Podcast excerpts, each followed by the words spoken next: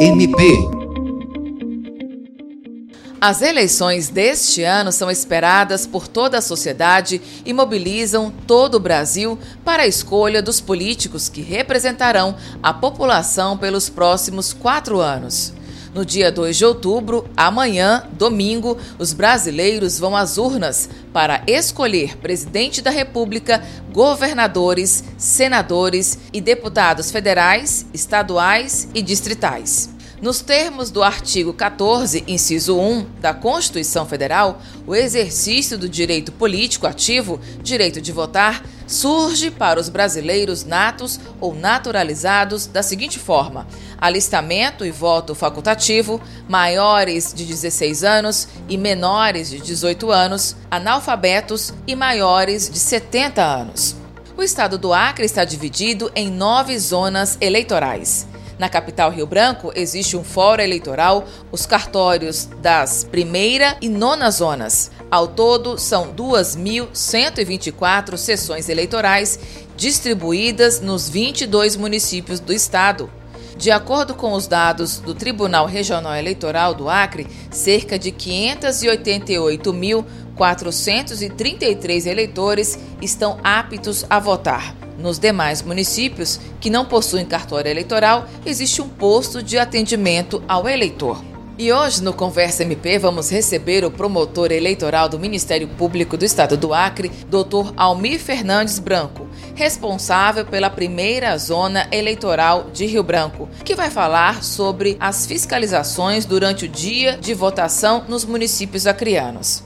Olá, doutor Almir Branco. Seja bem-vindo ao Conversa MP. Gostaria que o senhor explicasse, para quem está acompanhando o nosso podcast, como será a fiscalização nesse primeiro turno das eleições de 2022. Eu não tenho dúvidas nenhuma de que a democracia brasileira, mais uma vez, vai confirmar toda a sua solidez e força, sendo que, para tanto, nosso Procurador-Geral de Justiça, doutor Danilo Vizardo do Nascimento, não mediu esforço para garantir a estrutura necessária de atuação aos promotores eleitorais titulares e auxiliares atuantes nas nove zonas eleitorais no estado do Acre.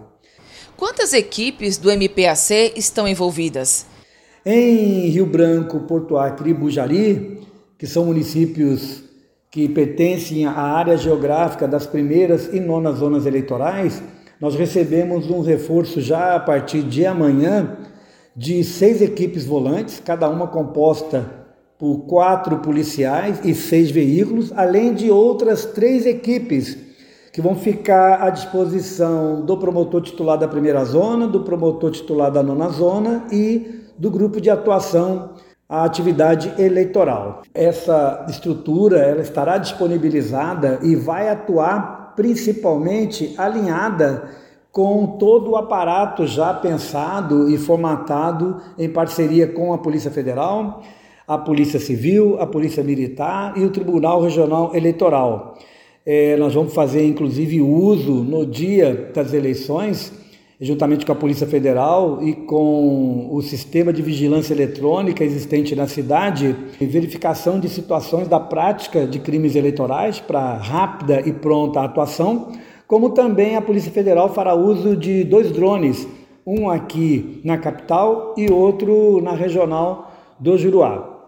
Quais os crimes eleitorais mais comuns nesse período? E aí eu destaco alguns deles, por exemplo, a boca de urna, a regimentação de eleitores, a divulgação de propaganda, nesse caso, inclusive, divulgação de propaganda, o chamado voo da madrugada, né?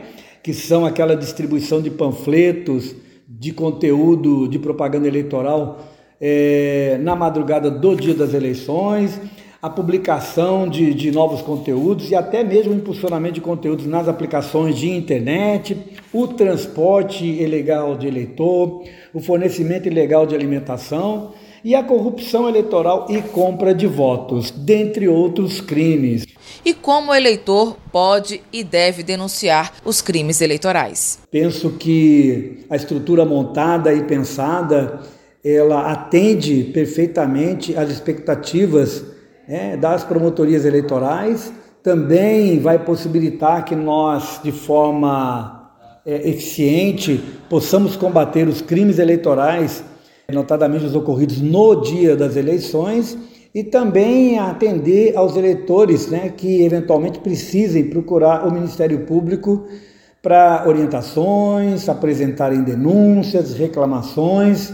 E a gente é, se sente muito gratificado pela atenção dispensada pela Procuradoria-Geral de Justiça e também pela parceria firmada com os demais atores que compõem o sistema integrante da Justiça Eleitoral. Você ouviu Conversa MP, uma produção do Ministério Público do Estado do Acre.